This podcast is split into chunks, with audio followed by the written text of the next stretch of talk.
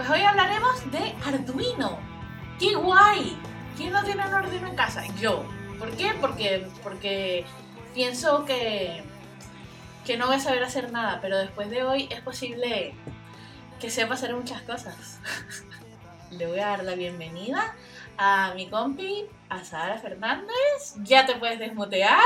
Muchísimas gracias por estar aquí. ¡Bravo! Encantada, la verdad, de, participar. ¿Cómo estás? Pues muy bien, ilusionada por venir aquí a hablar un poco de esto, que no, a veces, normalmente siempre das charlas de lo que trabajas o lo que más sabes, no sé, hablar así de algo que haces en hobby y a lo mejor eh, hablar un poco a nivel principiante y sin ser el más expertise del mundo, pues ilusiona a veces también. Sí, ¿no? Porque además eh, haces muchísimas cositas así en tu tiempo libre de, de, de Arduinos y estas cosas que vamos a hablar hoy, ¿no? Sí, además siempre intento que sean cosas pequeñitas, como de prueba de concepto, que luego a veces se van complicando y las voy evolucionando, pero siempre empiezan como muy sencillitas, muy en plan de venga, va. Que a mí esto no se me olvida, que vamos a poder, porque de primeras, bueno, supongo que a muchas más personas le pasa que Arduino suena electrónica, hay que saber un montón de física y de componentes y soldar y cosas de estas que no voy a saber hacer nada. Entonces, como que siempre impresiona, pero luego ya eso, cuando te pones a ello no es tan difícil como parece. Eso es justo lo que me pasa a mí. Y bueno, espero que hoy pues cambies esa, mentalidad mía y ese miedo que le tengo. Pero bueno, Sara, em, cuéntanos un poquito de ti, preséntate. Vale, yo soy Azara Fernández, Azara Fergui en Twitter, y yo soy desarrolladora. Empecé como full stack, pero al final me especialicé en frontend y llevo en esto desde el 2015, porque antes me dedicaba a la investigación. Eh, yo tengo un doctorado en inmunología y un máster en en biología del comportamiento y neurociencia. Entonces, bueno, tenía un pasado ahí más eh, dedicado a la parte sanitaria y luego me reconvertí y me hice desarrolladora con un ciclo de FP. Entonces llevo dedicándome a esto desde 2015 y trabajo en Singular ahora y bueno, eh, siempre intento hacer proyectos personales, a lo mejor ahora con menos frecuencia que antes, dar charlas, intentar colaborar en lo que pueda la comunidad, ayudar a otras personas a hacer cosillas. Y también tengo una newsletter semanal en la que envío noticias científico-técnicas y bueno, una comunidad en Twitter en la que todos los días pongo una noticia resumida. Intento que sea todos los días, a lo mejor se me puede escapar, pero... Y nada, básicamente eso. Y soy compañera Dari en el curro trabajamos en la misma empresa y bueno, tengo que decir que Azara, pues para mí es referente, es una de las personas, de las primeras mujeres que seguí en Twitter cuando comencé y fue de las primeras charlas que escuché no técnicas y dije, wow, se pueden hacer charlas que no son técnicas y fue como, bueno, esta es una de estas mujeres que yo quiero eh, ser como ella. En serio, siempre te pues lo digo. Me, ha sobrepasado, ya te lo digo. Siempre lo he dicho, siempre te lo he dicho a ti, siempre lo digo por ahí. Eh, así que me encanta tenerte aquí y justamente eso, que siempre hablamos y, bueno, justo las invitadas que, que, he tenido en este programa y que bueno, seguiré teniendo, siempre hablamos de nuestro trabajo, pero eh, Tú además de hablar de tu trabajo, que además te has bandeado como en varias áreas dentro de la programación, y bueno, antes de la programación también, hablas también de lo que haces en tecnología en tus ratos libres y por eso em, te invité hoy. ¿Qué es eso? ¿Qué es Arduino? A Sara. Pues a ver, si nos vamos a una definición técnica, es una plataforma de código open source, ¿vale? Abierta, que lo que hace, que sirve para desarrollar software y hardware, ¿vale? No solo software, es también el hardware. Y hacer algún tipo de dispositivo, alguna aplicación que nos que sirva para mejorar la vida, pero está muy orientada en hacerlo todo manual, ¿vale? Coger los componentes y crearte una solución que te sirva y que luego también animan normalmente a la comunidad a compartirlo con el resto, ¿vale? Los desarrollos que se hacen. Entonces, se puede ver que hay de verdad mucha información de cualquier sensor, cualquier cosa, siempre encuentras información de gente que ha probado, a lo mejor luego tú te pones a hacerlo y no te tira bien, pero hay mucha información para rebuscar, ¿vale? Entonces es eso, Arduino, digamos que es eso, es el desarrollo de software y hardware en una plataforma que normalmente se programa en C++, ¿vale? Vale, esa era otra de mis preguntas, que qué lenguaje habría que saber para em, hacer estas cositas. Pero bueno, a ver, que, que, no hace falta ponerte a estudiar temas más como una locura, ¿vale? Porque los programas más simples, que bueno, si alguien quiere entrar luego en mi GitHub, en el GitHub de Afalla, que normalmente subo las cosas bajo el paraguas Afalla, ¿vale? allí es muy sencillo, ¿vale? Que la estructura de los programas son declarar unas variables, luego hay un método que se llama setup, que es donde inicializas las cosas que tengas que inicializar, y luego hay un método que se llama loop, y dentro de lo pones todo, porque es un único hilo en Arduino. Entonces tú ahí vas poniendo las cositas que tienen que ir haciendo y ya está. Entonces, digamos que luego las líneas son muy sencillas de comandos. No te hace falta ponerte a estudiar C con toda su lógica, sino ir poquito a poquito mirando ejemplos de cositas para ir entendiendo. Luego ya verás que las estructuras se van repitiendo y las órdenes siempre se van repitiendo. que, eran, yo lo primero que pensé es, me tengo que poner a estudiar C y a entender cómo funciona con punteros. No, no hace falta. Para las cosas principales, las, las cuatro primeras, no. vale más mirar ejemplos hechos y ir entendiéndolo.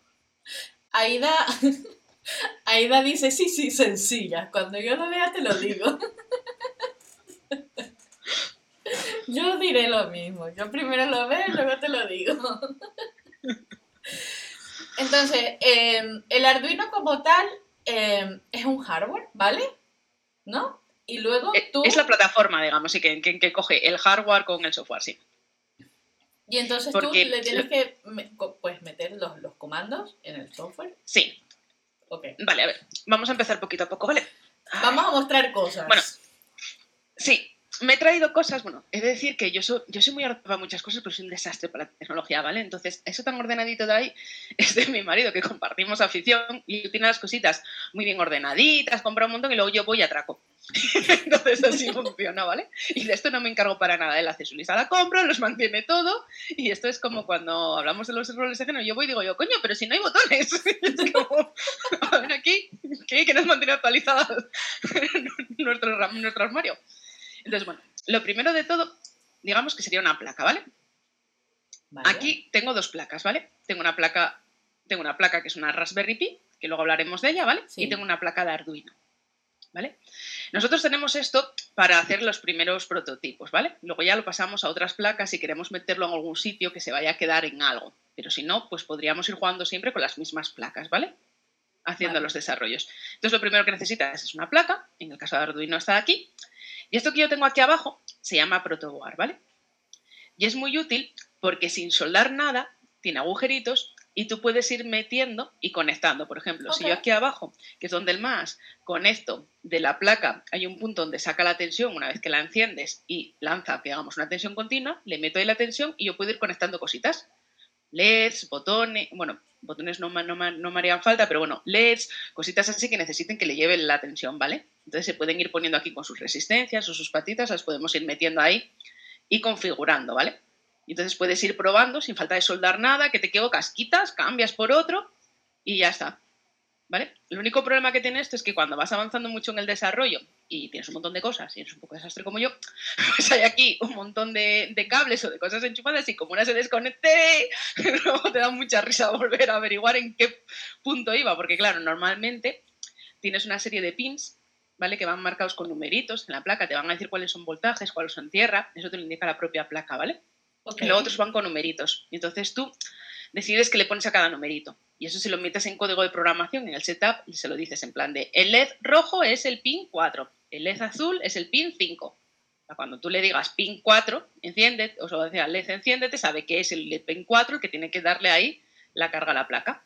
Y la placa tú la conectas, por ejemplo, pues con, con USB, te la conectas al ordenador para que le entre la corriente y ya está, ¿vale?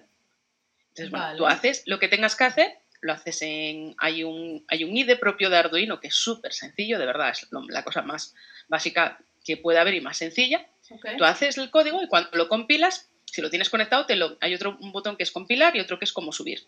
subes aquí, se lo sube a la placa y ya empieza a funcionar. ¿Vale? Vale. Y luego, bueno, tenemos la Raspberry Pi, que, aquí creo que, que, también antes tenías una duda. Y La Raspberry Pi es un ordenador realmente, ¿vale? Okay. La Raspberry Pi es un ordenador. Tú le puedes enchufar directamente un monitor y un teclado y ya estamos.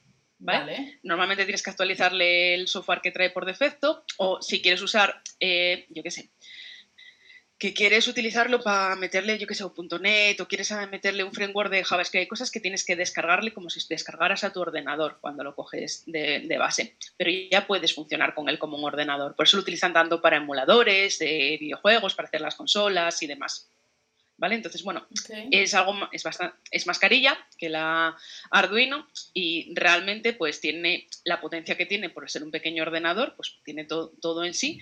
Por ejemplo, yo la usamos con algunas cosas que hicimos hasta para aplicaciones móviles, que mandará datos al móvil y demás, pero bueno, cuando es para sensores o cositas pequeñas, siempre cojo la Arduino más barata. Normalmente suelo tirar por la... Si son pocos sensores, la Arduino 1, que es más barata. Hay una Arduino Mega, que tiene como muchos más puntitos para, para conectar cosas, ¿vale? Pero eso depende de lo que vayas a hacer. Si vas a hacer poco, pues te interesa que sea más barateja.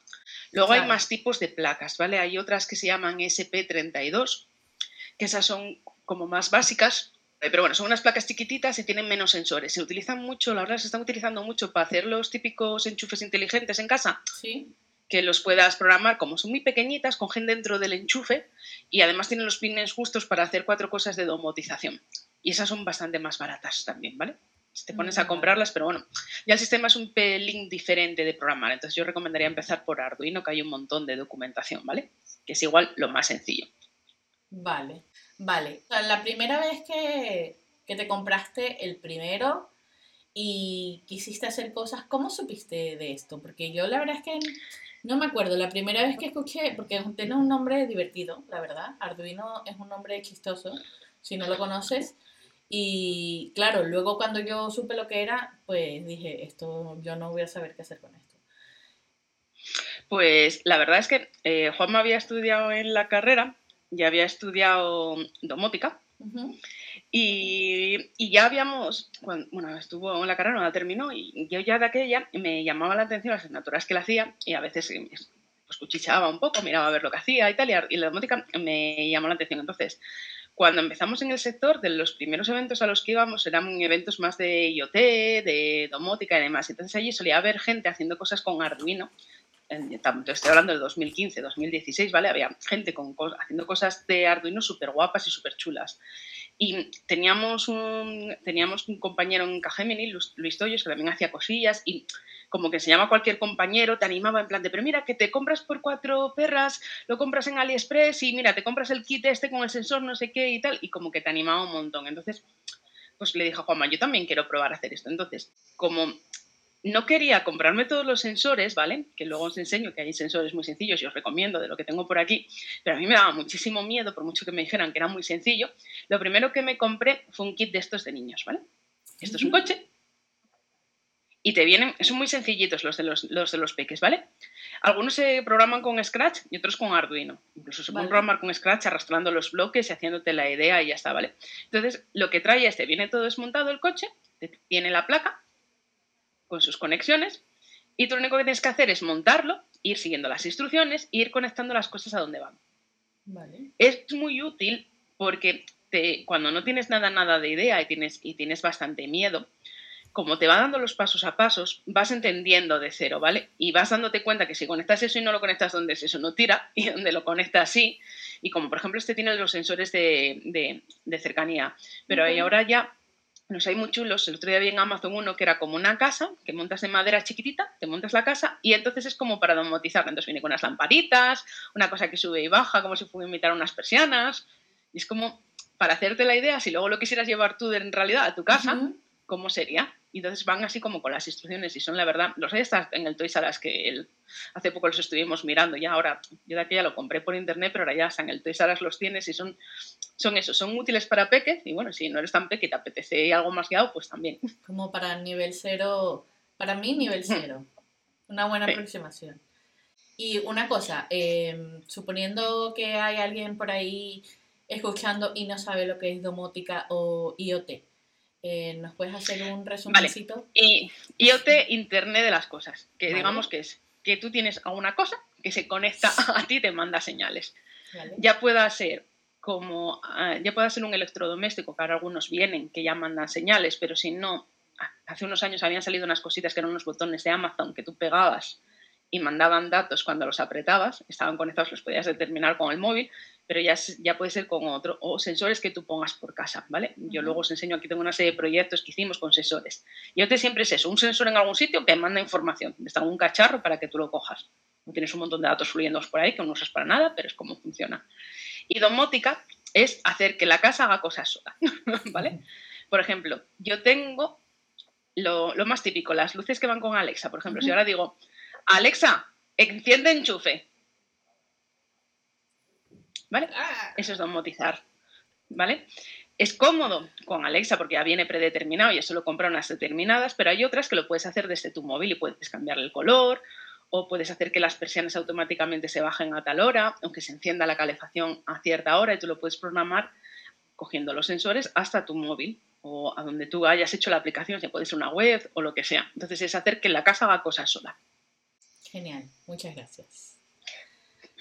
Vale, em, ¿cuál es la diferencia entre Arduino y una Raspberry Pi? Ah, la Raspberry Pi es como el ordenador en sí, que aunque parezca que es lo mismo, que la placa es una placa un poco más cara, no es un ordenador en sí, entonces puede funcionar como ordenador. Le puedes descargar directamente algo que encuentres, un paquete que encuentres de internet, se lo metes y empieza a funcionar. Por ejemplo, la Nintendo NES. Le puedes descargar el paquete, que hay muchos sitios que hay, y es simplemente instalárselo. Pues le, enchufas un teclado y una pantalla y ya está, ahí instalado y no tienes que hacer nada más. ¿Vale? Sino que lo ejecutas y ya está. Le puedes imprimir en una impresora 3D una carcasa, le puedes hacer un montón de cositas, ¿vale? Pero digamos que eso es un ordenador que está ahí funcionando. Puede tener internet, los hay que ya vienen que vienen que ellos generan internet, ¿vale? O cogen, un, recogen tu internet de casa y tienen un repetidor y lo lanzan con su propia red. Digamos que tiene todas esas funcionalidades de tener un ordenador ahí. y Arduino es la placa. Una placa que necesita una entrada de datos y luego tú le enchufas algo de una salida, pero es, una placa. Vale, perfecto. ¿Vale? No, no, tiene esa lógica de un ordenador, digamos. Perfecto. Ahí ya se lo programas todo tú. Perfecto. Y esto em, se puede reusar, ¿no? O sea, tú haces una cosa y luego puedes mm, deshacerla y usar otra cosa y hacer mil Totalmente. De hecho, es lo que, lo que os decía con esto de la protoboard, que, nos, que nosotros vamos y deshacemos, pues para eso, pues mira, tienes los sensores de todo tipo, ¿vale? Por ejemplo, yo qué sé, yo por aquí suelo tener los sensores básicos en casa, ¿vale? Solemos tener uno de, humedad, ¿vale? Este en concreto es para meter, por ejemplo, si quisiéramos en las plantas, ¿vale? Entonces, pues todos los sensores tienen una apariencia más o menos similar.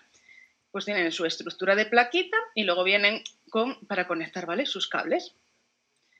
Entonces tú, si quisieras, esto luego lo soldarías a la placa una vez que lo tuvieras todo funcionando, si lo quisieras para siempre. Pero si no lo quisieras para siempre, que puede ser, que solo quieras hacer la prueba y luego reusar, pues entonces lo normal es que te utilices en la, en la protoboard que os enseñaba antes, lo normal es que le vayas poniendo cositas, pues por ejemplo, no sé, que le pones, que le añades un botoncito, ¿vale? Yo tengo botoncitos o tengo LEDs, pues entonces los conectas con, con cables que hay y resistencias. ¿Dónde tenemos los cables? ¿Vale? Hay cables de este tipo, ¿vale? que son cables que tienen a lo mejor una, pueden ser macho macho, macho hembra, ¿vale? Dependiendo de cómo sean. Todos estos cables pues los vas conectando, los vas enchufando a la protoboard y luego a tu, a tu sensor y ahí te quedan. Y cuando acabaste y quieres coger y deshacerlo y coger otra cosa, quitas el cable, lo levantas y ya está, esto no va soldado. Esto solo va vale. Perfecto. Entonces, o sea, tú puedes comprarte. Podrías quitar y deshacer lo que quisieras, sí. A ver, que normalmente la gente lo suelta porque te vienen, yo qué sé, en los kits te vienen un montón de, cosas. Te suelen venir kits que a lo mejor te traen 250 LED de colores, más 100 botones, eh, no sé cuántas resistencias. Esto, para haceros una idea, aquí vienen por montones, pero porque es un kit, vienen por montones, que igual te compras en un kit, sí, a lo mejor te compras un kit de botones y te vienen 250 botones. Vale. Y a lo mejor te ha valido el kit de botones, yo qué sé, 5 euros o 4 euros, se quiere decir. Entonces, claro, cuando son componentes, son un poco más caros, yo qué sé, sensores un poco más especiales, como nosotros cogimos para un proyecto que tengo aquí.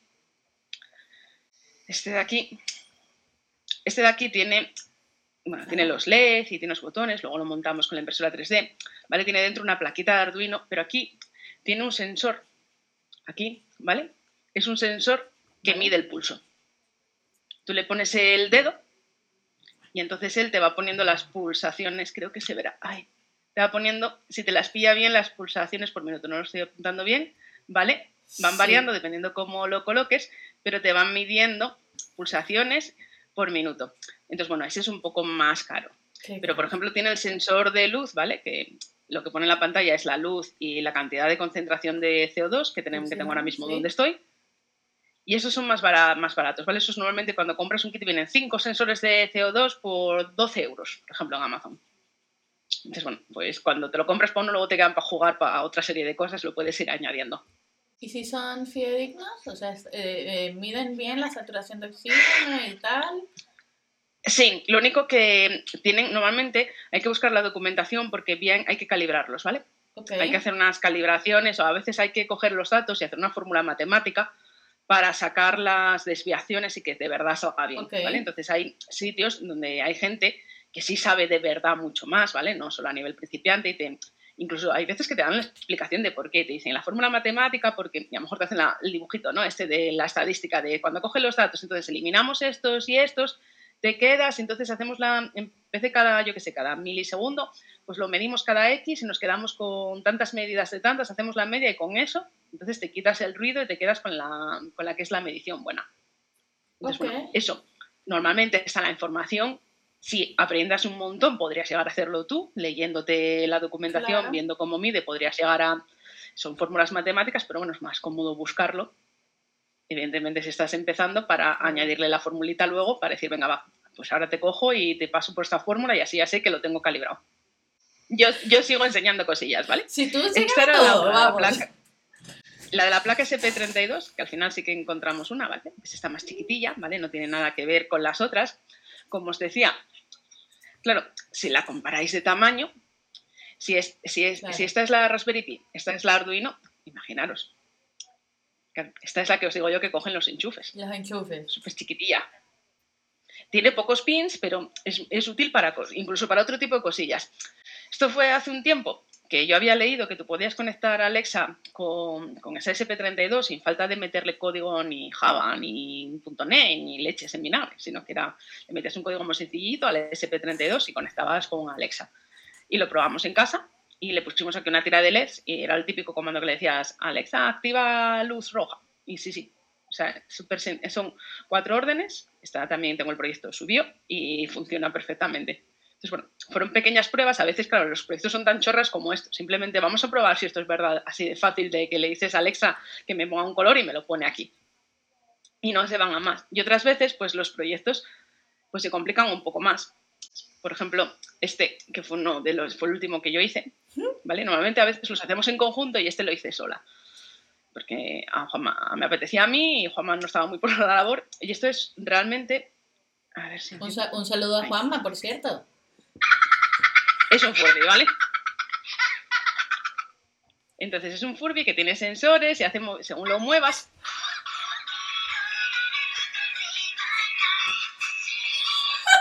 ¿vale? Entonces, bueno, va haciendo cosas. Yo me cogí el Furby que tenía de pequeña y analicé lo que hacía, intenté replicarlo con una, con una cosa de Arduino. Aquí tiene un LED pasar que está encendido, luego tiene otro por ahí que da luces y tiene los botones por aquí metidos, ¿vale? En el peluche de, de mala manera. Y le puse que cada X tiempo fuera diciendo una frase como para llamar tu atención, igual que hace el Furby cuando está parado, que te dice, tengo sueño o yo he dormido. Pues lo único que le puse los sonidos de los minions. Pues bueno, Pero una chorrada este verano. Una cosa, ¿cómo, cómo que analizaste lo que hacía el Furby? ¿Me explicas? Bueno, tengo el Furby aquí en casa. Bueno, de hecho, fui a casa de mi madre y le dije, ¿tú tienes el Furby? Y me dijo mi madre, Juanma, ¿me lo puedes pasar? Y me dice mi madre, sí, tenemos un Furby aquí. Y bueno, el Furby estaba, el Probe, lo tuvimos que lavar, le tuvimos que reparar el, el altavoz porque no sonaba. Y entonces luego lo tuve en casa y lo estuve jugando con él una semana, que estaba aburridísima con él, porque además siempre hace lo mismo y en plan de, quiero recordar qué es lo que hace el Furby. ¡Ay, por favor! Y entonces, claro, lo desarmamos, ¿vale? Llegamos a desarmarle, le quitamos toda la piel. Es lo que quiero saber, ¿cómo fue la inspección? Y lo desarmamos para ver cómo era por dentro, incluso si podríamos llegar a modificarlo. Pero tiene una placa muy, muy antigua y es imposible. Lo desarmamos entero, vimos dónde tenía sensores y qué hacía. Y entonces, y ahora, bueno, está reparado. es que esto me está dando la vida entera, Entonces, tú replicaste la, el comportamiento del Furby al perrito bonito. Al perro, claro. lo hice primero en una placa, que bueno, un desastre, casi pierdo porque lo que tengo es muy desastre, tenía allí todo y luego ya cuando al final pues lo soldamos, bueno, soldó Juanma, yo también sé soldar, pues un poco más, más desastre, ¿vale? Soldando. Entonces lo soldó más limpito y tal, y vaciamos el peluche, se metió dentro todo y lo cosimos como pudimos y ahí quedó. Porque primero era eso, era, tú veías aquí un LED, un no sé qué, y veías sonidos haciendo solo, de repente la placa ya sola haciendo cosas, que no tenía mucha lógica hasta que no lo metías dentro del peluche, no entendías el qué hacía aquello. Tiene también un sensor de un giroscopio que mire, que mide según está. Entonces, si lo mueves mucho, hace ¡Ya está! Que fue lo que hizo antes, porque nota que lo estás balanceando mucho. Y luego, bueno, hay cosas un poco más complejas, ¿vale? Cuando hicimos el Immunogame, que luego lo contamos en muchos, en muchos eventos, este es más complejo, ¿vale? Este empezó con una idea mía, que era que podíamos medir calidad del aire. No había COVID, ¿vale? Esto era 2019 y lo hicimos entre 2018 y 2019, ¿vale? Quiero decir que, ahora vendría, viene bien, pero no. Entonces, bueno, era un poco, era un juego de preguntas-respuestas que cuando lo enciendes, pues te va diciendo preguntas y tú das A, B o C, te dice, es correcto, no es correcto, y te la lee. Y esto estaría como, digamos, en la habitación de un niño, ¿vale? Están con preguntas sobre el sistema inmunitario, pero muy enfocado a niños. Entonces, bueno, pues es una caja con preguntas-respuestas que ya sí tiene su chicha y es divertido, ¿no? El que les muestre por coloritos, les diga sí o no y vayan aprendiendo el sistema inmune. Pero ahora en sí, como un prototipo diciendo, si tenemos un niño enfermo en casa, también los padres querrían saber cómo está la habitación. Entonces yo encontré unos papers de Nature y uno en en concreto, en el que te decían que la probabilidad de contagio de gripe en un espacio cerrado eh, se podía calcular dependiendo la temperatura, la humedad y las partículas en movimiento en el aire. Entonces buscamos los sensores y encontramos los sensores, un sensor un poco más bueno de partículas en movimiento, que mide las de 2,5 micras y las de 10, y encontramos también los sensores de temperatura y humedad. Entonces empezamos a registrarlo todo y lo que hicimos fue hacer el algoritmo que traía Sánchez, ¿vale? De los científicos que habían predicho de con esta prueba, esta es la probabilidad, y nosotros lo tenemos aquí. Esto está testeando continuamente, la temperatura y la humedad de la sala, cuando está encendido, y está haciendo el cálculo. Pero como utilizamos una Raspberry Pi, que es como un ordenador, tiene un reproduce la Wi-Fi, ¿vale?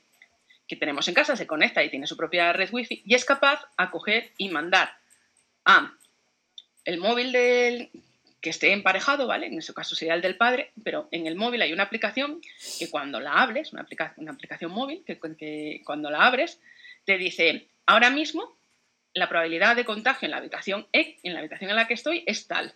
Si es muy alta, te dice abre la ventana, sube la calefacción, eh, lo que tengas que hacer, una sugerencia, o incluso si fuera muy alta, manda una alerta al móvil. ¿Vale? Y esto está guay porque está hecho con eso y lo programamos también, programamos en JavaScript con la Raspberry Pi, que también fue un punto de investigación de, como nosotros somos frontend, ponernos a hacer tanta programación en C++, a mí se me volvía la cabeza loca, entonces lo hicimos y Python, no estamos mucho de ellos, que es lo que, mayor, lo que mayormente usa la gente, lo hicimos con JavaScript. Con lo que se llama JavaScript Things. Me parece y luego, bueno, El último, el último que tengo por aquí, que he hecho yo, pues bueno, luego Juanma tiene otro perrón de ellos, ¿vale? Que esto que cada uno es el de la diadema, ¿vale? Que esto fue, eh, es una diadema que te pones y te mide la, la actividad cerebral, ¿vale? O sea, te la pondrías y te va midiendo. El problema que tengo es que hay una que es abierta, pero es carísima, ¿vale? La más barata sale a partir de 1.500 euros. Esta era más baratita. Es la OpenBC, pero bueno, no sé si fueron 600 o 700, ¿eh? Aún así. Y eh, esta recibe los datos y te los manda a una base de datos, pero la base de datos la tiene la compañía, ¿vale? Entonces tú tienes que pagarles por tener acceso a esos datos al mes. Digamos que esto se conecta y luego con un web service que tú tienes en tu ordenador coges los datos. Entonces hay unos datos que sí te da gratis, como son el de movimiento de las, de las cejas y el movimiento de los otra serie de músculos de la cabeza, pero por ejemplo la actividad electroencefalográfica se tienes que pagar al mes un X dinero. Entonces, bueno, eso ya, ya me cortó un poco cuando la compré. Pero luego hice un, hice un prototipo y era que cuando te la pones para jugar a piedra, papel y tijera, entonces era, si levantas eh, las cejas es un movimiento que estás pensando y si piensas la boca o haces otro movimiento es otra cosa. Entonces tú podrías jugar contra la máquina a piedra, papel o tijera con ella. Y bueno, lo que os digo, las hay muy potentes, las de la marca OpenBCI. Además, tú puedes llegar incluso a imprimir con impresora 3D y ampliar, o puedes ir comprando tú los sensores, ir haciéndote el casco más o menos grandes. Y esto sí que son Open Data todo.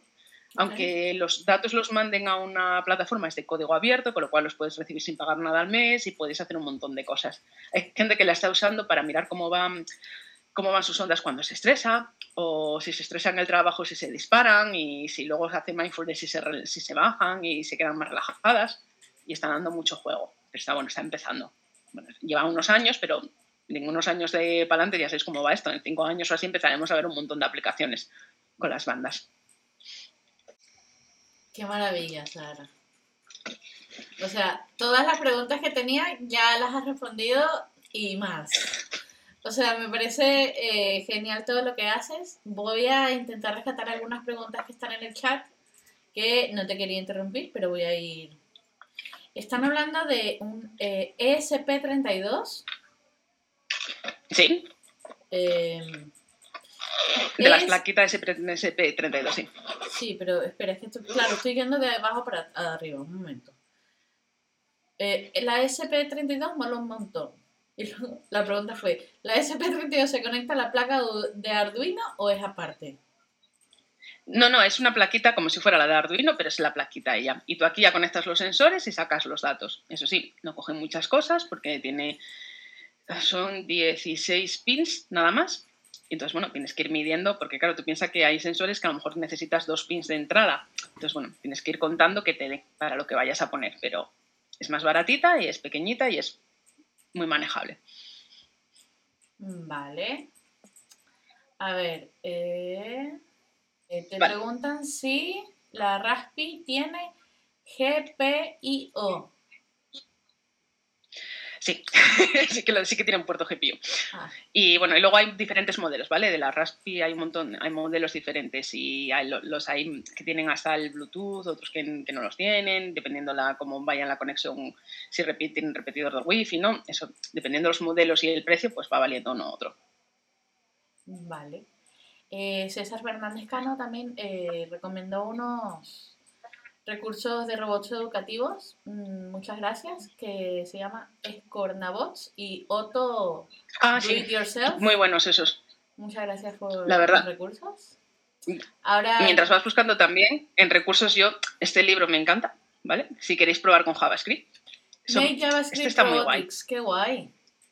Este libro, de hecho, está muy guay porque lo que te hace es, son proyectos ya de gente que los da de prototipo, por ejemplo, a ver, sin que se encuentre uno que esté para empezar. El de un coche, ¿vale? Entonces, bueno, te pone y lo que te hace es, te hace primero una lista de la compra de lo que necesitas comprar. Te dice, esto te tienes que comprar. Entonces tú puedes buscarlo y luego te pone las instrucciones paso a paso y te pone el tipo de código, cómo tienes que hacer el código y demás. Entonces, bueno, si alguien se quiere aventurar con la Raspberry Pi y JavaScript, pues este está guay, ¿vale? Porque bueno, yo utilicé, eh, miramos también Johnny 5, que es una librería que te ayuda a programar con JavaScript, ¿vale? el Internet de las Cosas, pero el libro este a mí me sirvió bastante y bueno, yo luego utilizo, este es del 2017 y aún así todavía no, no sirve, ¿vale? Ok. Es lo que tenemos por casa. El otro era Arduino Práctico, se llama, vale. Sí. Genial. Eh, César Fernández Cano dice Arduino más impresora 3D, éxito asegurado. Sí. Tienes las dos. Y la impresora, la, tenemos las dos, sí. La impresora 3D engancha, ¿vale? Porque eh, te, engancha hasta para cosillas de casa que a lo mejor te estropea una pieza o para hacerte chorraditas. Esto fue una prueba que hizo Juanma porque vimos que se podían peinar. Y es, una, es con una, haciendo una cosa con la impresora 3D, te salen los pelitos hacia arriba y luego le das con un secador y los vas peinando y te queda con la forma. Es brutal. Por favor, cada cosa que sacas a la cámara es maravilloso. y, claro, pero tienes que hacer el perrito Furby con eso. Lo que pasa es que, claro, queda duro, ¿eh? que, bueno, claro, pero hueco. Lo haces como hueco. ¿No? Lo, lo, pensamos, lo pensamos. Lo que pasa es que, bueno, se lleva la tira de horas, ¿eh? Cada vez que imprimes alguna cosilla un poco más complicada. Yo por la noche no soporto el oído de la impresora, claro, es un piso pequeño. Yo estoy de gente que tiene casas con cochera y puede tener ahí en la cochera la impresora y ahí la deja imprimiendo. Claro, ya entiendo. Eh, hace ruido, ¿eh? Bastante.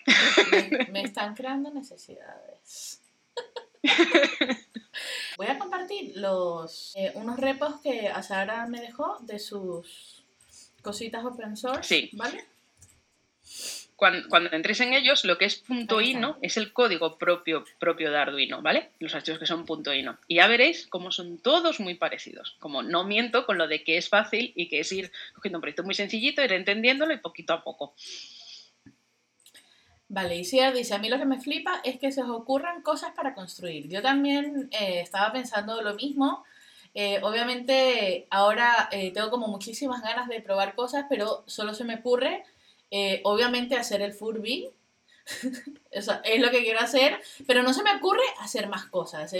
Cuando yo estaba haciendo... A ver, hay muchas, hay, muchas, hay muchas cosas muy típicas, que es como, por ejemplo, una estación meteorológica, que lo utiliza mucha gente para tenerla en casa, en vez de comprarla, pues hacérsela. Pero también hay mucha gente ahora, y lo están compartiendo, que incluso si os interesa podéis buscar ideas, que es que hacen para las plantas, le ponen sensores y entonces te avisa con una pantallita, necesito agua o tengo mucha agua. Entonces te va diciendo un poco ah cómo está la planta, que es bastante útil. Si se te dan tan mal como a mí, pues es muy útil saber lo que te dice de las condiciones. Entonces le añaden sensores en la macetita y luego le ponen una pequeña pantallita de display que le van diciendo a la gente lo que hay proyectillos así como muy, muy sencillos para partir. Y bueno, luego, por ejemplo, en Twitter hay una comunidad Makers en español, ¿vale?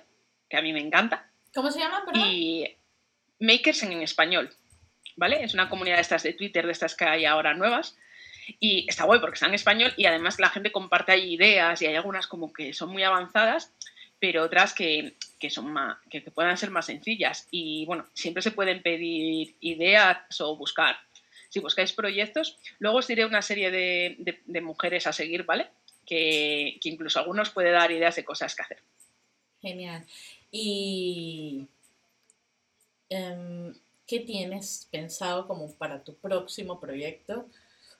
Ya he visto unos sensores para este verano, ¿vale? Porque normalmente me pongo cuando tenemos jornada de verano que hay más tiempo libre para, para, tener tiempo. Y he visto unos sensores que te miden, y en vez de la actividad cerebral, la actividad de los músculos, ¿vale? Entonces, como este, este año me voy a tener que operar la rodilla, he visto que, que miden bien la actividad muscular y hay muy buenas críticas. Entonces, había pensado en comprarme algunos que me dieran también alguna otro, a lo mejor de añadirle uno de temperatura y probablemente a lo mejor no sé si repetir el pulso, alguno otro, pero de frecuencia cardíaca. Entonces hacerme una especie de banda de estas, en vez de comprarte el típico reloj del Apple Watch, comprarme, hacerme una, band, una bandita o algo, ponerlo y que mide cómo va mi músculo, para que cuando yo me opere y al primero no mueva la rodilla y luego te digan ir moviéndolo, poder ir comparándolo, si lo puedo poner primero en la pierna que está buena y luego en la mala, ir viendo qué diferencia hay y cómo va partiendo o cómo va aumentando. Y luego a lo mejor no sé si registrar los datos en alguna base de datos o algo. Esto le tengo que dar una vuelta, pero sí que quería ir por ahí. Para yo luego con algo mío ir registrando y mira, pues parece que el músculo sí empieza otra vez a disparar en condiciones y avanza bien. Como si fuese un, o sea, como hacerte tú un wearable tuyo y ir registrando tu actividad. Oye, me parece... ¿Cómo, cómo, cómo va, mi, cómo va mi, recuperación, mi, recuperación? Es lo que se me ocurrió. Ya veremos si sale. Qué bien. Pues no, nos, nos mantienes al tanto. Que es verdad que yo cuando estuve haciendo un poquito de investigación antes de esto para eh, saber qué preguntarte y por dónde tirar, porque eh, eh, no tenía mucha idea de nada tampoco podía venir en blanco. Em, los, proyectos que, los proyectos que sugieren para empezar son cosas que, wow, no sé, son un poco complicados, ¿no? No sé, me parecían complicados. Yo sí, yo, empecé, yo empezaría con lo típico, con coger un sensor, el que fuera, el que os llamara la atención, luz, humedad, no esto sencillito, que hay muchísima información, con la placa y, unos, y, y tres LEDs, que es como suelo empezar yo, rojo, verde y amarillo y tú le pones valores que mides y dices tú, yo qué sé, yo vivo en Andalucía, pues aquí hay mucha luz. Como un día esté a partir de tal valores que ya está nublado, pues ese día se pone en rojo si hay poca luz. Y a partir de tal se me enciende la amarilla y a partir de X se me enciende la verde. Pues algo así, o con la humedad. Esos son como, como muy básicos y, y, están guays porque es un semáforo que te marca si tiene suficiente luz.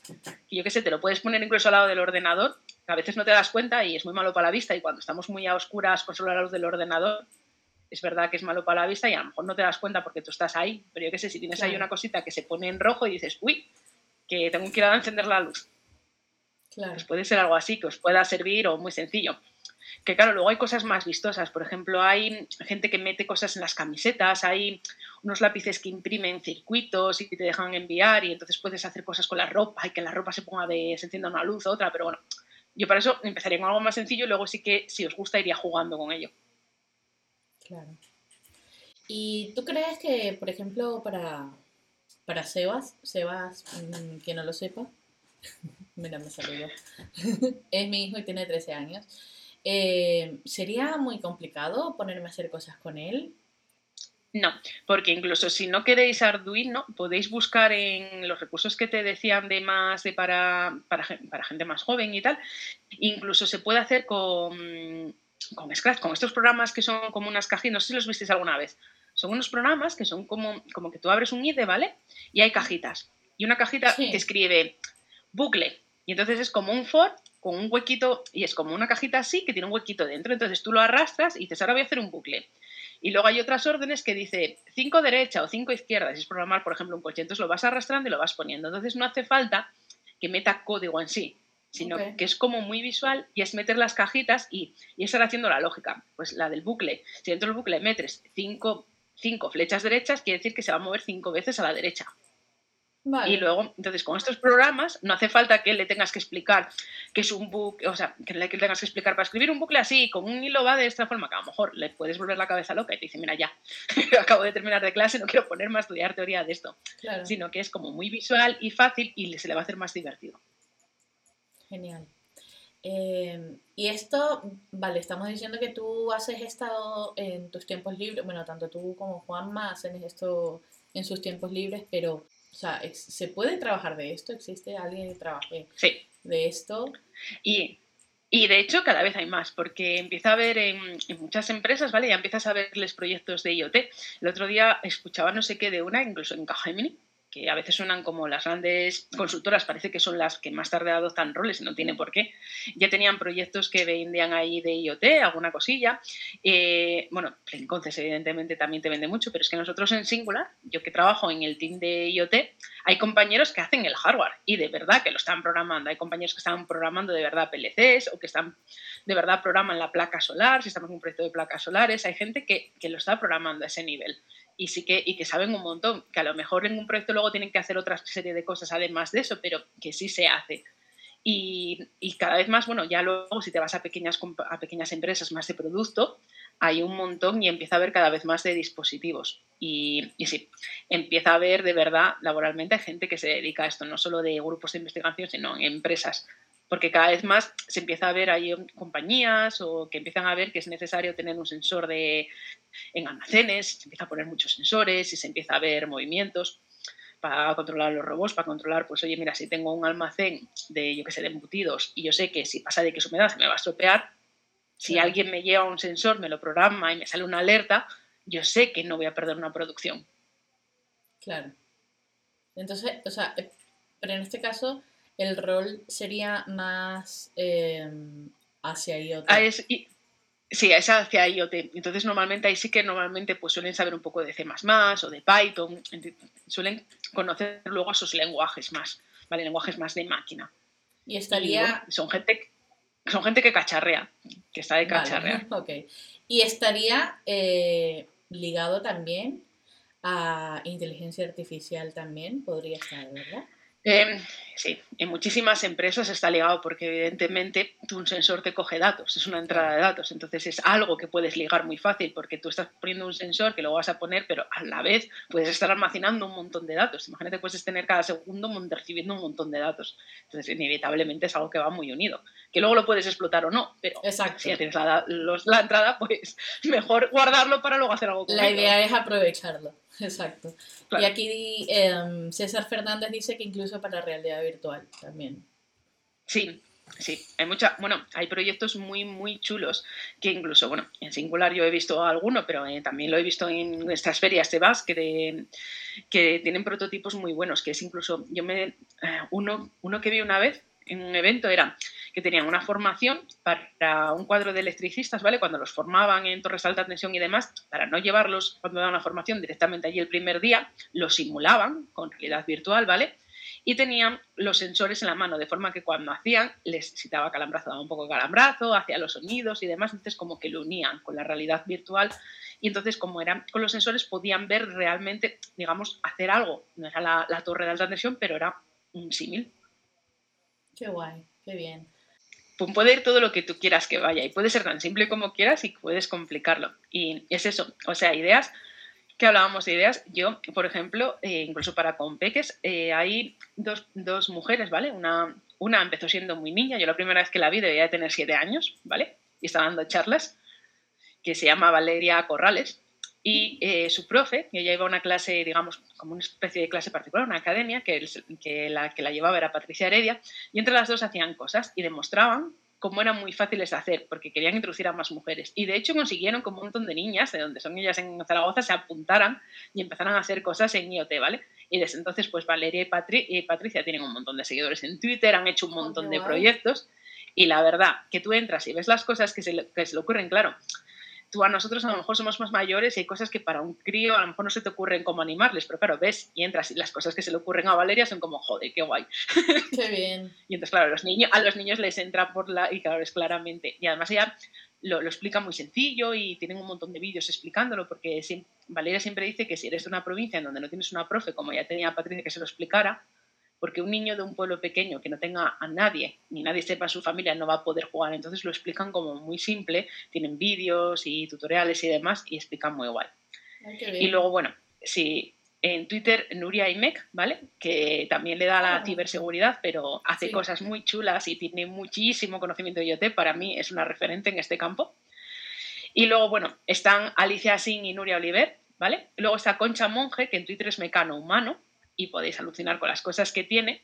Y hay una internacional que se llama Tenaya Hurst, ¿vale? Que en Twitter es arroba Arduino Woman, mm. y ya como dice Arduino Woman, ¿vale? Y ahora, bueno, pues tiene alguna publicación un poco menos, pero si tiráis del hilo, vais viendo que, y la vais buscando en eventos y charlas, es impresionante todo lo que siempre ha hecho.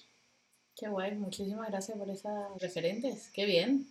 Bueno, yo conozco una súper referente también, eh, no solo en esto, sino en muchas cosas más, que es Asahara barra baja Fergi.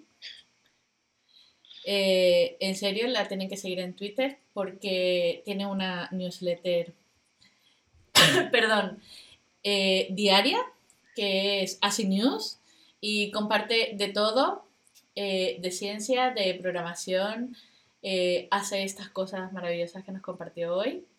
Eh, no te estoy haciendo la pelota por hacerte la pelota, porque en serio, eh, eres increíble y siempre te he considerado referente. Eh, haces muchísimas cosas, tienes, no sé, tienes muchísima creatividad para hacer cosas, yo te envidio y te agradezco muchísimo que hayas estado aquí.